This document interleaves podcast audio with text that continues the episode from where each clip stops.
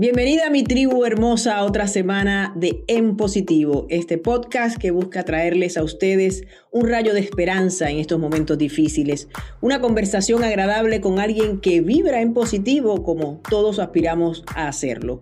Y hoy se viste de lujo el programa porque tenemos a alguien que es médico de profesión, médico cirujano, pero que en algún momento a través de su carrera, a través de su vida, se dio cuenta de que muchas de las enfermedades que traían a la gente a su consultorio eran más bien enfermedades del alma. Y así le dio un giro a su carrera y ahora se ha convertido en un motivador, si pudiéramos llamarlo de esa manera, un conferencista internacional que ha impactado ya unas 20 millones de vidas. Se viste de lujo en positivo para recibir a César Lozano. Hola César. Querida Lourdes, bueno, me he visto de lujo porque desde hace mucho deseaba esta entrevista contigo estar contigo es un honor para mí. Claro que estamos en positivo y más en tiempos de adversidad, en tiempos de cambios, en tiempos de decisión, en tiempos en los cuales se ha puesto a prueba nuestra, nuestra voluntad, nuestra fortaleza. Vemos qué tan resilientes somos porque esta pandemia ha sacado lo mejor y lo peor de cada uno de nosotros. No sé si estás de acuerdo conmigo. Sí, totalmente. Incluso pienso que, que nos ha demostrado que tenemos unas capacidades que no sabíamos ni que teníamos de sobrevivir, de cambiar el curso de las cosas, trabajar de casa, no poder ver a gente querida, tener que enfrentar muertes de seres que tenemos muy cerca del corazón, pero mira, aquí estamos, aquí seguimos y yo todavía tengo fe en la humanidad de que de alguna manera, alguna lección, creo que algunas, en algunas fallamos y todavía no las hemos pasado con buenas calificaciones, pero creo que sí, por lo menos hay una gran parte del mundo que yo creo que ha aprendido estas lecciones que nos ha traído la pandemia. Yo creo que la elección, dentro de la gran variedad de elecciones, Lourdes, que tenemos, de las más importantes, de las más fuertes, yo creo que ha sido el adaptarnos. El adaptarnos a que, a que las cosas cambiaron, a que aún no, sé, no son las cosas como antes. El adaptarnos a los cambios de humor de la gente con la que vivimos porque... Y a los nuestros, a los propios, ¿no? También. Sobre todo al de nosotros, que de repente amanecemos más sensibles, amanecemos más irritables, amanecemos de una manera eh, con más esperanza, con menos esperanza. Y esa capacidad de adaptación para mí, César Lozano, ha sido la prueba más grande que he recibido durante toda esta pandemia que, que todavía no termina, pero que tengo la esperanza de que va a terminar, de que vamos a regresar a esa normalidad, pero, pero diferentes, renovados, más fuertes, más adaptables. Ojalá, porque ese es mi sueño, mi querida Lourdes. Si tenemos esa capacidad de, de ver en la adversidad una gran oportunidad, que yo creo que es la clave de todo. Pero bueno, Alguien como tú, que como yo decía al principio cuando te presentaba, ha impactado millones de vidas, señores, millones, también tiene muchísimos oyentes, eres conductor de radio, participas en programas de televisión, o sea, has estado en lugares donde has podido impactar masas, y ni hablar de tus redes sociales que también son una bocanada de aire fresco y, de humor, porque me encanta que todo lo tuyo tiene que ver con humor. ¿Qué es para César Lozano vivir en positivo, ese, ese término? Voy a decir primero qué no es, si me lo permites. No es andar siempre alegre, no es eh, esa motivación que muchos queremos decir, ¿cómo estás? Muy bien y feliz y siempre. yo no soy así porque la gente me pregunta de repente en los aviones, en los aeropuertos, oiga, y siempre anda contento y siempre anda feliz. No, porque parte de la felicidad también es saber vivir la tristeza que todos por naturaleza vivimos, los duelos, Tú conoces de duelos, amiga querida, tú sabes lo que es un duelo, eh, las ausencias, el, dolor tan grande que la gente no responda como pensamos, las traiciones de la gente que amamos. Porque el mundo está ahí afuera, no cambia porque nosotros tengamos esa visión, ¿no? Exactamente. Para mí estar en positivo es esa capacidad que tenemos de, de buscarle aprendizaje a todo, de buscarle lo bueno a lo malo, de encontrar cualidades en donde todo mundo ve defectos, incluyéndome a mí. Bueno, ¿qué cualidad tiene ella? ¿Qué cualidad tiene él? ¿Qué, sí puedo rescatar de esta relación? E, esa situación o esa actitud que tengo afable de decir, bueno, mi trabajo probablemente es muy pesado, pero gracias al trabajo come mi familia. o, no es el trabajo que yo estoy deseando, pero este es un escalón para el trabajo que yo estoy deseando. Hay un proverbio chino que dice, Nadie prueba la profundidad de un río con ambos pies. Ok, no te gusta tu trabajo. Bueno, ve planeando tu retirada pero no te metas al río con ambos pies porque no sabes la profundidad. Primero metes, avientas una piedra, a ver cómo se oye, si se oye profundo, y luego te asomas, y luego metes la vara, y luego te imaginas la profundidad, y luego metes un pie, y luego el otro, y ya te das cuenta qué tan hondo es el río.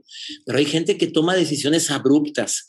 No te quiero más en mi vida, ya no quiero trabajar aquí, usted me explota, me largo, y después nos arrepentimos. Para mí vivir en positivo significa conocer mis limitaciones, pero nunca olvidarme de mis aciertos, nunca olvidarme de, de todas las bendiciones que recibo diariamente desde el momento en que estamos vivos hoy, porque estar, estar vivo es una bendición, si verdaderamente, y como médico te lo digo, nos asombráramos de lo que es estar vivos, de lo que es que en este momento está latiendo un corazón solo, sin estar conectado a un cable. Es un músculo que se está moviendo solo, que está bombeando sangre a todos los rincones de mi cuerpo, que cada neurona de mi ser está recibiendo irrigación sanguínea y que son estímulos nerviosos. Si verdaderamente analizáramos lo que es estar vivo, estuviéramos llorando. la damos por hecha, ¿no? Como nos levantamos, respiramos y como tú dices, el corazón funciona, entonces olvidamos la, la maravilla que somos. Claro. Creemos que somos, que somos eternos, creemos que, que somos infinitos y cuando se nos muere un ser querido o muere una figura pública, es cuando nos impactamos y decimos, ¿cómo es posible que se haya muerto Juan Gabriel? ¿Cómo que se murió Selena? ¿Cómo que falleció Michael Jackson? O cuando se muere un familiar cercano, nos damos cuenta que la muerte está más cerca de lo que imaginamos y que debemos de bendecir más la vida que la muerte. Eso para mí es vivir en positivo, amiga querida. Me parece una reflexión espectacular como, como son las tuyas. Y a eso yo le añado, me dijiste algo que me hizo pensar en una chica cuyo nombre no recuerdo, pero sí la sigo en las redes sociales porque se me hace su, su approach, como dicen los americanos, su manera de, de enfrentarse a esa situación me parece tan divertida. Es una chica que sus redes sociales se llaman Renuncia Feliz. Y habla de eso, es una, por supuesto, es una de estas personas que asesoran para que los emprendedores se atrevan a hacer cosas por cuenta propia, pero se llama renuncia feliz por lo que tú dices, porque uno no debe tomar decisiones apresuradas donde se lanza, o sea, eh, sería como tú dices, es como que lo hizo con los dos pies. Ella no, ella lo que te dice es hazlo con un pie, vamos poco a poco y cuando las condiciones se den, puedes trabajar simultáneamente en tus dos proyectos de vida. Cuando esas dos condiciones o las condiciones se den, entonces tú te lanzas, ¿no? Y va un poco por, por lo que tú decías. Sí, no, no conozco, no la sigo, pero si me dices al rato quién es, yo la voy a seguir. Sí, bueno, creo que así mismo la encuentras, Renuncia Feliz. Y a mí lo que me llamó la atención y llegué a ella, y ella eh, también tiene un podcast, es más, un podcast diario, imagínate. Eh, que, que, me parece muy divertido, utiliza mucho el humor, pero también da consejos muy prácticos. Pero de nuevo, a mí lo que me llamó la atención fue el nombre, renuncia feliz, porque tú piensas en renuncia y es casi como que no te imaginas las dos palabras juntas, renuncia feliz. Nadie renuncia feliz, pero ella plantea que eso sí es posible, que tú puedes renunciar feliz porque tomaste una decisión de vida y te moviste hacia otro lado. Yo agradecía, yo, yo, yo agregaría renuncia feliz y agradecido porque tuviste un trabajo, que si a, fin de cuentas no fue lo que esperabas o no te trataron como tú merecías al final o no fue para nada algo orientado a tus valores y tus principios, aprendiste algo. Yo siempre he dicho, nunca hables mal de la empresa que te da de comer. Nunca hables mal ni de la empresa ni de la familia con la que vives. ¿Por qué? Porque ah, yo creo que para mí eso es ese es un karma, mi querida Lourdes. No sé si estás de acuerdo, pero es un karma. Siempre bendecir el trabajo. Mi papá siempre decía esta frase. Cuando le decía, llegaba a la casa cansado, cuando empezaba mi carrera de médico, guardias 24 por 12, 24 horas de trabajo, 12 de descanso. Llegaba a veces tan desvelado, con ganas de dormir, eh, mal comido. Me decía, ¿cómo te fue? Papi, con mucho trabajo, no te imaginas. Gracias a Dios, me decía siempre bendice el trabajo. Papá, es que es una cosa impresionante, es algo que, me supera, no he dormido, me siento, gracias a Dios. Mm. Siempre me decía, nunca te quejes del trabajo, porque no vaya a ser que un día Dios te oiga y te lo quite. mire, para que no se queje mi amor, porque lo quiero mucho, soy su padre, soy Dios, soy Jesús, te quito el trabajo para que estés a gusto. Claro que no es así nuestro Dios, simplemente es una analogía de lo importante que es bendecir el trabajo, bendecir la salud, bendecir a las personas, porque... Agradecer en general, mi querido César. Yo en todos mis podcasts no creo que ha habido uno donde yo no hable del agradecimiento y lo traiga a colación, en este caso, qué maravilla que fuiste tú, porque me parece que el agradecimiento es tan importante en todos los órdenes de la vida, que si nosotros pensamos solamente en lo que nos falta en lugar de lo que tenemos, siempre vamos a estar infelices porque tienes que concentrarte. Sí, quizás esto es algo que yo quiero alcanzar, entonces debes verlo como una meta, pero no puedes decir, es que esto que tengo, bueno, eso que tienes, lo tienes. Hay gente que desea eso que tú ahora mismo estás desechando y que no quieres porque en este momento de tu vida no es lo que estás buscando, pero no puedes maldecirlo, para usar la palabra fuerte, ¿no? Tienes que bendecirlo y agradecerlo. Y además, añadiendo a esa línea del agradecimiento, de la que me gustaría que nos hicieras una reflexión, también está el agradecimiento a la gente que te da la mano, el no olvidar esa persona que te ayudó, que te dio un contacto, si era que eres una persona que querías emprender, que te presentó a la persona también correcta, o que te llevó el niño a la escuela o te trajo una sopa cuando estabas enferma. Sí, esas personas que se convirtieron en luz en momentos de dolor, de esperanza, de crecimiento, de aprendizaje. Hablando del agradecimiento, como acertadamente lo dices en todos tus podcasts, tres tipos de agradecimientos. Los que agradecemos por lo que tenemos, los que agradecemos por lo que no tenemos, no se nos dio, y los que agradecemos por lo que viene, que es el agradecimiento con fe a mí me gustan mucho los tres. Yo en la noche me hago. Encanta, me encanta, me encanta, me encanta, me encanta. Gracias por compartir eso conmigo. No, es que te, te, juro que es algo que nunca lo platico y nunca lo he dicho. Es la primera vez que lo digo. Yo en la noche antes de dormir hago mis oraciones, me gusta hacer la meditación. Sí, me gusta como, como creyente a orar, rezar. Mm, le dedico una cantidad de mi tiempo a eso. Me gusta, me, me fortalece, no para pedir, sino para agradecer. Yo empiezo diciendo gracias porque estoy vivo, gracias porque se arregló esto, gracias porque tuve, porque hoy, ya hoy tuve esta llamada, gracias por esto que aprendí. Siempre busco qué aprendí hoy. Y luego empiezo, gracias porque no se me dio esto, Gracias por la ofensa que me dio tal persona porque me di cuenta lo vulnerable que soy y lo mucho que me importa todavía el qué dirán en esta situación, porque y gracias también porque no me llamaron de tal trabajo que quería una conferencia conmigo porque probablemente no era para mí o lo merece otra persona. Y luego voy, con el agradecimiento del futuro, pero de antemano te doy gracias por todo lo que viene mañana, por todas las bendiciones que vas a derramar sobre mí mañana. Y estoy hablando no nada más de un Dios, hablo de la Madre Tierra, del universo, de la luz interior, respetando las creencias de toda la gente que te está viendo. No se trata de hablar nada más de, de Dios, que yo siento que está en todas partes, pero a lo que tú creas, incluso agradece tu fortaleza tres tipos de agradecimientos que quisiera que recordáramos y que lo incluyeras en positivo en tu vida. Me parecen maravillosos, súper útiles y súper reales, porque tenemos que ganar conciencia de que estamos viviendo en tres tiempos simultáneamente, se podría decir. Estamos en el presente, quedó el pasado y está el futuro, pero cada uno trae su enseñanza y cada uno tiene su utilidad, porque no podemos vivir todo el tiempo en el pasado ni solo pensando en el futuro, hay que ser presente, que yo creo que es lo más que nos cuesta a todos, es por lo que nos cuesta meditar, nos cuesta pensar en lo que está pasando ahora, porque siempre tenemos la cabeza pensando en lo próximo, ¿no? O en lo que nos hicieron antes o en lo que nos pasó antes. Yo creo que es lo más difícil de lograr, pero lo más productivo a la, vez que lo logras, ¿no? Como digo, el pasado es un maravilloso lugar para visitar, pero nunca para permanecer ahí. Lo visito cuando se trata de recordar los abrazos de mi madre, el perfume de mi mamá, que nunca lo olvido. Lo visito cuando se trata de recordar algún concepto, algún principio que aprendí, algo de mi vida.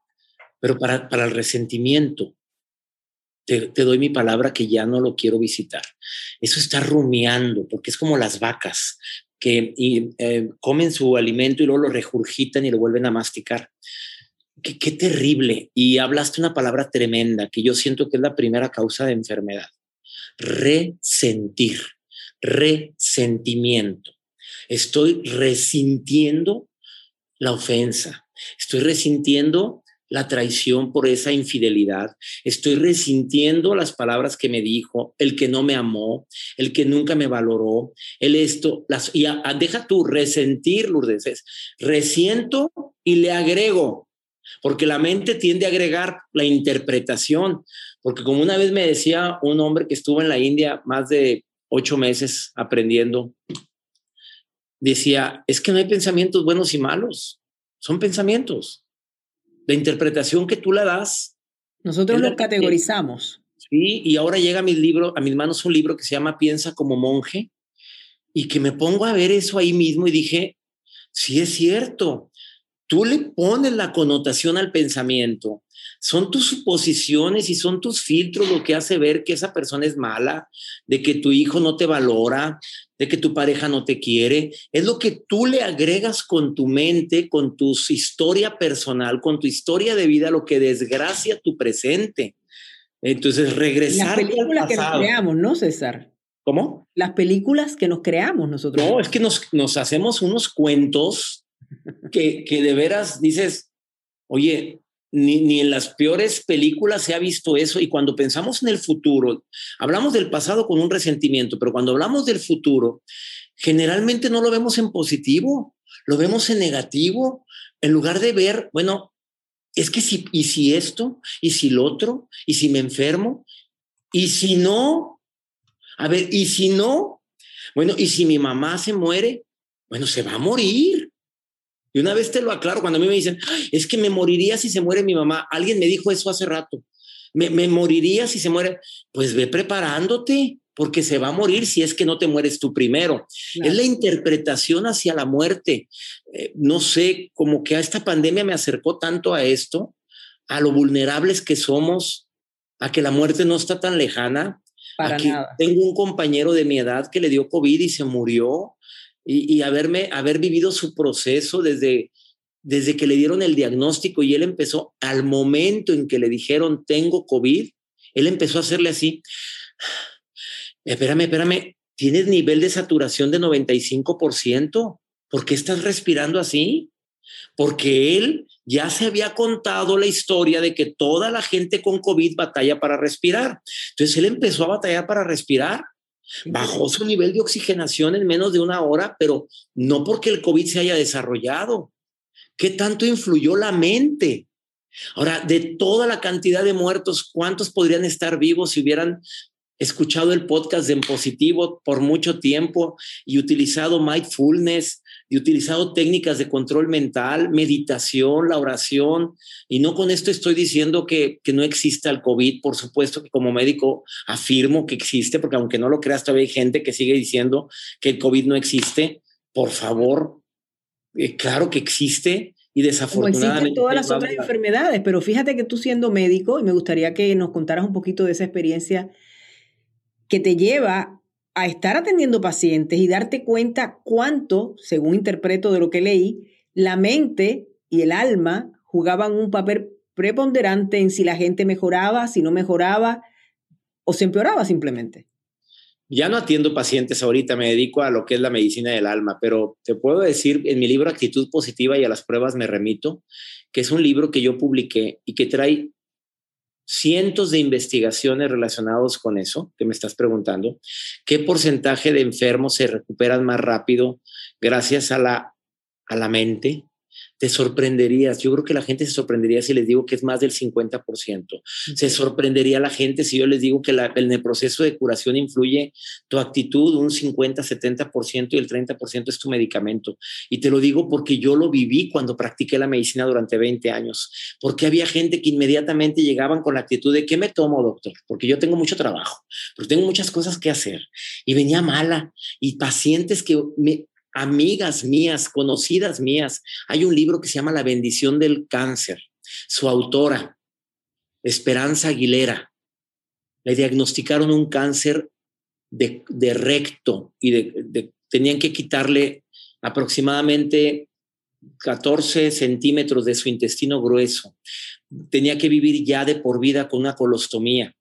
Esta mujer todos los días me platica que unos meses antes, ocho meses antes, tuvo una decepción tremenda, un problema familiar que la decepcionó inmensamente. Ahí veo la relación entre cáncer con un resentimiento. No digo que todos los cánceres tengan que ver con eso, eh, pero ahí sí había la relación directa. Le diagnostican ese cáncer de recto.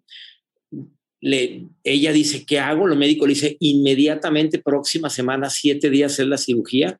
Ella se va a su casa, habla con sus hijos y les dice, no, no, no, no, no, no. Yo no voy a vivir toda mi vida con una bolsa. Mamá, ¿qué tiene? Es una, mucha gente vive con su bolsa, pero yo no. A ver, fue con el médico. Esto me viene en el libro La bendición del cáncer. Fue con su médico y le dice, yo no me voy a operar. Esperanza, si no te operas, te mueres. Bueno, deme usted tres meses para yo hacer un proceso de autosanación. Deme las quimios, deme la radioterapia, deme todo lo que usted quiera, pero deme tres meses para yo también autosanarme. La mujer se iba a caminar al bosque en Monclova, Coahuila, que casi hay un parque muy famoso ahí que no recuerdo el nombre, a abrazar árboles, a bendecir, a agradecer, a bendecir su cáncer, a decirle, no eres bienvenido en mi cuerpo, a hablarle a él y decirle, yo sé que llegaste por una situación dolorosa en mi vida, pero no te recibo, te devuelvo con amor, vete a abrazar árboles. Esto, esto me pone la piel todavía. ¿Cómo te explico, amiga linda? Que, yo hice el prólogo del libro y me quedo, me, lo, leo y lo releo, esa parte donde ella se pone a agradecer, a bendecir, a llamarle a la gente, a, pedir perdón, a perdonar. Empezó todo un proceso de tres meses intensivos sanando su alma. Pregúntame por esperanza. Vive muy cerca de aquí, en una zona de bosque, con su marido. Se recuperó la relación, Vino a mi programa de radio hace unos meses a decir que sí es muy feliz, no se operó, su cáncer desapareció, está documentado como uno de los cánceres extraños, de extraña curación, pero ella dice, yo no sé por qué dicen que es extraña curación, si, si mucho tiene que ver los pensamientos y los sentimientos. Yo pensaba mientras me lo decías, fíjate, me sacaste el pensamiento de aquí. Pensaba eso, ¿por qué extraño, porque siempre vemos como extraño lo que deberíamos ver como normal, pero es que es la manera en que se ha estructurado todo, porque yo sí pienso que esa relación mente-cuerpo está más que probada y aún así nos resistimos y pensamos, vamos con esa mentalidad al médico, como tú dices, deme algo que me quite esto porque no tengo tiempo para entrar en ese proceso, pero yo pienso que más que no tener tiempo, lo que tienen es miedo, César. Porque cuando entras en eso, estás abriendo una caja de Pandora que es muy difícil de cerrar. Abres esa, esa caja de Pandora del miedo, del resentimiento, del dolor, del coraje, en lugar de abrir la caja de Pandora del amor, del perdón, de la bondad. El perdón, ese es otro tema que, que siempre toco y que aquí ha quedado más que... Pues hiciste uno, Lourdes del Río, la vez pasada sobre eso, sobre sobre el perdón, que me encantó. Porque es, un tema recurrente porque me pasa como con el agradecimiento, que me parece que ambos son tan importantes y están, eh, la gente le da tan poca importancia, ¿no? Y yo creo que muchas de las enfermedades que nos dan tienen que ver con eso. Estamos cargando culpas, estamos cargando resentimientos que tú también explicaste el daño que nos hacen pero el problema es que depende de nosotros que querramos cambiar eso y eso es lo que no siempre es fácil. No, no siempre es fácil porque hay gente que prefiere, a ver, vamos a ser bien claros eh, en positivo. ¿Estás de acuerdo conmigo, Lourdes? Eh, hay gente que le gusta el rol de víctima, le gusta que la pobreten, le gusta tenerla con, con, con el, el, consuelo de los demás, de que se le acerquen y le digan, ay, pobrecita, de veras eso te hizo, pero ¿cómo? Y le encanta tirarse para que la levanten. Iba a decir para que la recojan, pero soy medio feo. Para que la recojan. Bueno, ya todavía que le dieran su revolcadita. Bueno, todavía, no, pero es, le gusta al hombre estar tirado para que lo levanten y le gusta hacerse la víctima. Pobre de mí, nadie me quiere, soy, soy una víctima, no me valora y le gusta ese rol. Lo, lo que me hicieron. Aquí, aquí está toda la lista. Mira, ha sido bien malo conmigo, bien mala por esto y por esto y por esto. Y a todo mundo le enseña su lista. Y ella o él cree que con esa lista va a ganarse el amor y el respeto y el cariño de los demás. En el fondo del corazón de toda la gente que escucha esa lista de agravios, dicen, pobrecita, oye, pobrecito, mira nada más, qué inmaduro, le sigue llorando a, le sigue chillando a. Te quiero decir esto y esta cifra quiero que la tomen todos con seriedad. El 80% de la gente que se nos acerca para preguntarnos, ¿cómo estás? Cuando hay una agravio, un dolor o estamos viviendo un sufrimiento, es por morbo. Solamente un 20% de esas personas es porque algo quieren hacer por ti para ayudarte. Pero el 80 es por morbo. Oye, ¿cómo estás? Eh, ¿Cómo está tu marido? Sigue el problema, es morbo. Y tú de menso y de bruta, ahí vas, ahí vas a contar todo. Alimentas y alimentas y alimentas. Claro, claro, porque como me gusta que me pobreten, como me gusta hacerme la víctima, como yo soy la buena y él es el malo, o él es el malo y ella es la él es el bueno y ella es la mala, bueno, ahí se agarran y siguen jugando el mismo rol hasta que un día la vida les sorprende con una enfermedad enfermedad. O les, o les da una hemiplegia, o les da un accidente cerebrovascular, o les da un cáncer, y ahí están llore y llore, pero ¿por qué yo? ¿Por qué a mí? Y no volteas para atrás para decir, a ver, ¿qué hice con mi vida? ¿Qué tipo de pensamientos permití con libre tránsito en mi mente. No, y el poder de... las palabras, César, es otra cosa a la que nos lleva me mataste con eso, me mataste con eso, con el poder de las palabras, Lourdes, que tienen tanto poder. Cada que te estás quejando, estás empoderando la negatividad en tu vida. Cada que te estás quejando de alguien, te estás llenando de vibra negativa y estás atrayendo a tu vida más cosas negativas. Los decretos Tú dices, ¿por qué me pasó esto? Pero si estuve decretando el día entero que eso era lo que me iba a pasar. concedido, el genio de la lámpara maravillosa te dice, concedido. Pobrecita, pobrecita serás. No completas, menos completarás. ¿Por qué? Concedido. Acuérdate que la mente es como el genio de la lámpara maravillosa. Te concede todo lo que más piensas y lo que más sientes. César, ¿qué son las preguntas matonas? Preguntas matonas y frases matonas. Pregunta matona para mí sería una pregunta matona.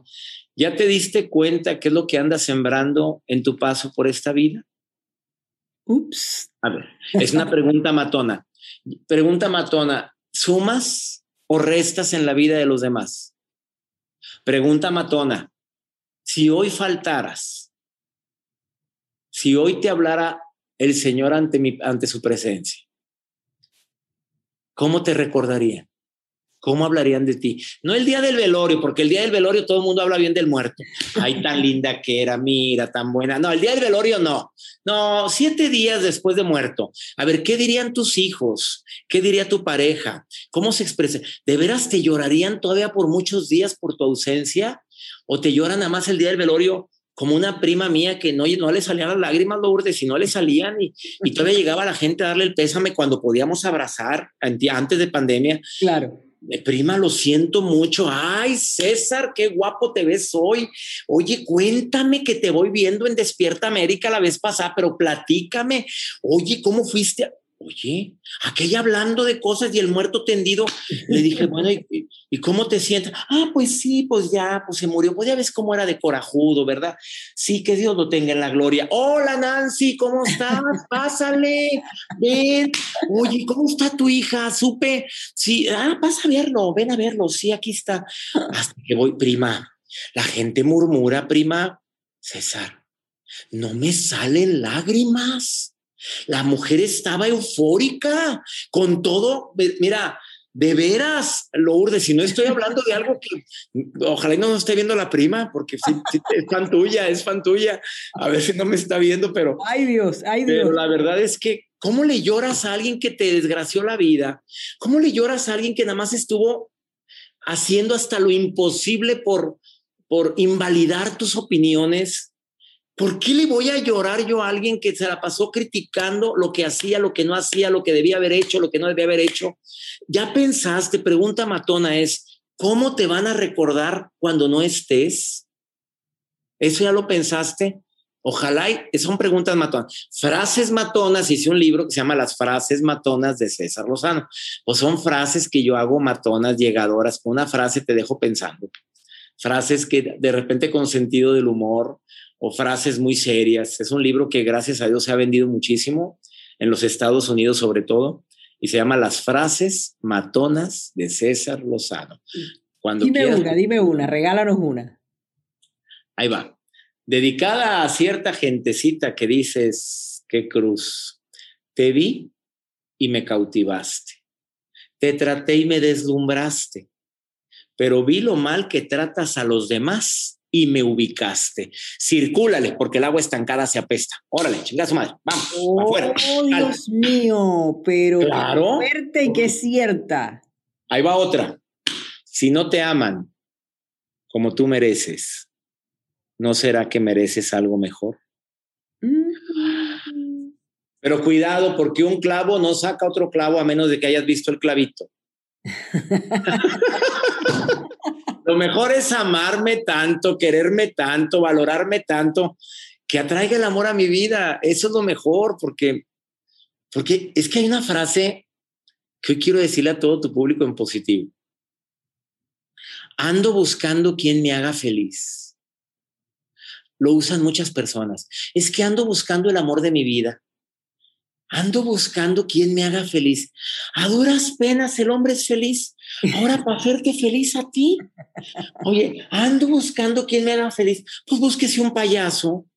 Búsquese un comediante para que lo haga feliz y le haga reír. No, esa es la carencia, esa es hambreada.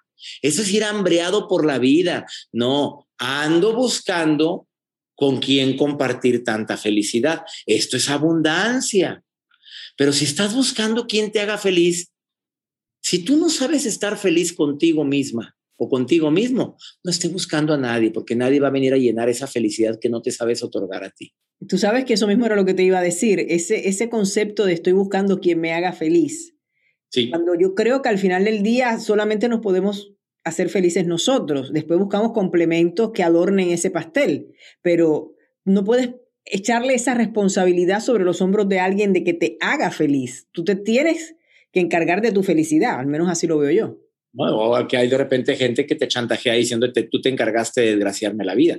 A ver, a ver, a ver, a ver, a ver, a ver, a ver, a ver. No, mi, mi reina, todo lo que nos pasa en el amor, ¿lo provocas o lo permites? Tan sencillo. Todo lo que nos pasa en el amor y en el desamor, lo provoco o lo permito. No permitas nunca humillaciones. No permitas nunca malos tratos. No permitas jamás violencia bajo ningún término, ni verbal, ni psicológica, ni física. No lo permitas nunca en tu vida. Nunca, y se lo digo a tantas mujeres que te siguen, Urdes, que están permitiendo vejaciones, humillaciones, malos tratos en pro del amor o en pro de que la muerte, hasta que la muerte me separe. Perdóneme, pero el culto al sacrificio ya es cosa del pasado. Ese culto al sacrificio que vivió tu abuela y mi abuela, doña Pola, y que ay, la trataba mal mi abuelo, pues sí, pues es que así es y tengo que aguantar. No, señora, no, señorita noviazgos conflictivos no los permitas. Ahora, una madre no se debe meter en la relación de sus hijos, no, pero a según, como decía mi abuela, si me tratan mal a una hija, claro que me meto. Si me tratan mal a un hijo, por supuesto que me meto. Y claro que opino. Y a última instancia va a ser lo que él quiere, lo que ella quiere. Pero claro que le voy a decir, mijito, estoy viendo esto. Y esto no es correcto. Preciosa, estoy viendo esto. Y esto no lo debes de permitir nunca en tu vida. Ya si ella sigue insistiendo en que es el amor de su vida, la vida le dará su lección con todo el dolor de mi corazón como padre, porque tú sabes que le prohíbes algo a un hijo y haz de cuenta que le dices, hazlo, go ahead. yo sé. Oye, una pregunta, por casualidad, tu abuela Pola se llamaba Hipólita. Se llamaba Hipólita. Ah, porque yo tuve mi Hipólito que le decían Polo. ¿A poco ya ves? ¿Qué te parece? Digamos que es que, que, mi abuela era bien sabia y eso que estudió nada más primaria, pero era mujer sabia. Con pocas palabras decía las cosas. Eh, ella escuchaba más de lo que hablaba. siempre estaba cocinando algo, siempre estaba haciendo algo, nunca estaba sin hacer nada. Yo nunca llegué y la había acostada, siempre andaba limpiando, arreglando, limpiando la alacena. Ella, si nos veía sentados a los nietos, llegaba y decía, levántense, se les van a enlamar las nalgas, levántense. Cuando se mueren, cuando se mueran, se acuestan. Así decía. Ahí nos traía en friega, pero porque llegaba la abuela que decía que la vida es movimiento, que, que, que no desperdicies tu vida ni tanto que queme al santo, ni tanto que no lo alumbre, porque yo creo que todos tenemos derecho a decir, hoy no tengo ganas de hacer nada. Y tienes el derecho a regalarte eso. ¿eh? En eso difiero de Doña Pola, porque si hay días en que uno debe de decir, oye, me merezco hoy no hacer nada. Tan rico que es eso de vez en cuando. Aunque mira, hasta me mordí la lengua porque siempre estoy haciendo cosas. oye, hoy estaba mirando en tus redes, estaba en las historias y me llamó la atención que estabas haciendo tus programas de radio, etcétera, y había, estabas con un perrito o perrita, creo que era perrita. Entonces pensé, ah, pero si mi amigo es como yo, amante de los animales, ¿por qué traigo el tema? Porque pienso, y me gustaría dialogar de eso contigo brevemente, que los animales nos aportan mucho en la vida, nos regalan eh, nos enseñan, nos enseñan todos los días. Yo, por ejemplo, no era que yo no fuera una amante de los animales, pero pues digamos, no tenía perrito, era como que los veía en la casa de los amigos y lo disfrutaba, pero no era una responsabilidad con la que yo me quería involucrar, hasta que llegó Chispita. Chispita, y luego que es llegó, la Chispita, ella es famosísima. Y luego llegó Paquito. Entonces esos dos perrijos me han cambiado la vida y yo le comentaba a una amiga que sí siempre ha sido muy amante de los animales y a mi esposo que también lo fue siempre. Yo les decía, yo pienso ahora que siento esto, que el que no tiene mascotas o no se involucra con un animalito se pierde de algo en la vida, porque hay algo que ellos te dan que no te puede dar un ser humano, ¿no? No es sustituir uno por el otro, es simplemente que lo que ellos dan, de veras que los seres humanos no, no podemos darlo. O sea, yo, eso de que nosotros somos superiores y ellos están acá, yo a veces me cuestiono quién, quién está en la jerarquía donde corresponde.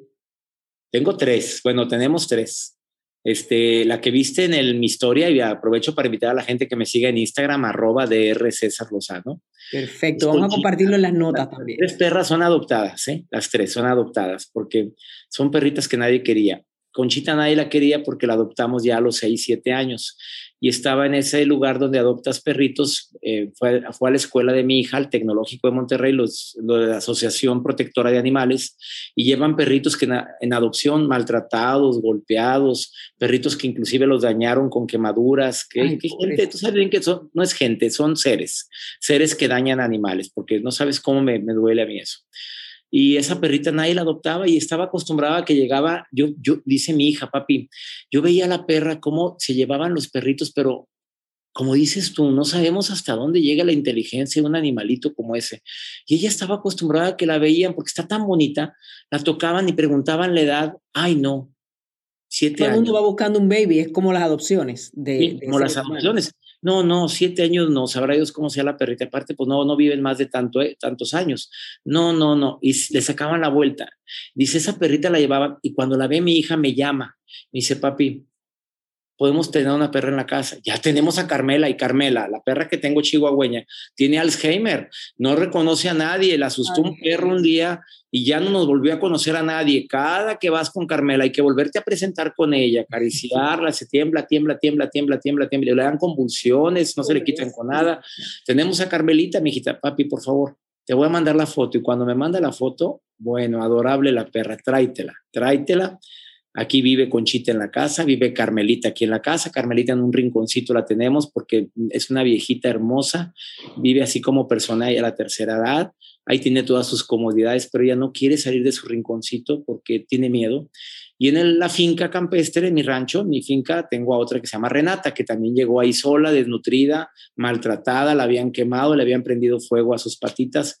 La adopté también, las tres están esterilizadas. Lo primero que hay que hacer es esterilizar a los perritos y ahí tengo, soy amante de los animales y recojo muchos perros en la calle y ando buscando a ver a quién los esterilizo y luego busco casitas para casas de amigos para que los adopte. Sí, sí, yo estuve trabajando también en un refugio, pero bueno, los quería traer a colación porque de verdad me parece que son grandes maestros, maestros de paciencia, maestros de, del arte de dar, porque ellos te dan mucho amor, pero es lo único que te pueden dar.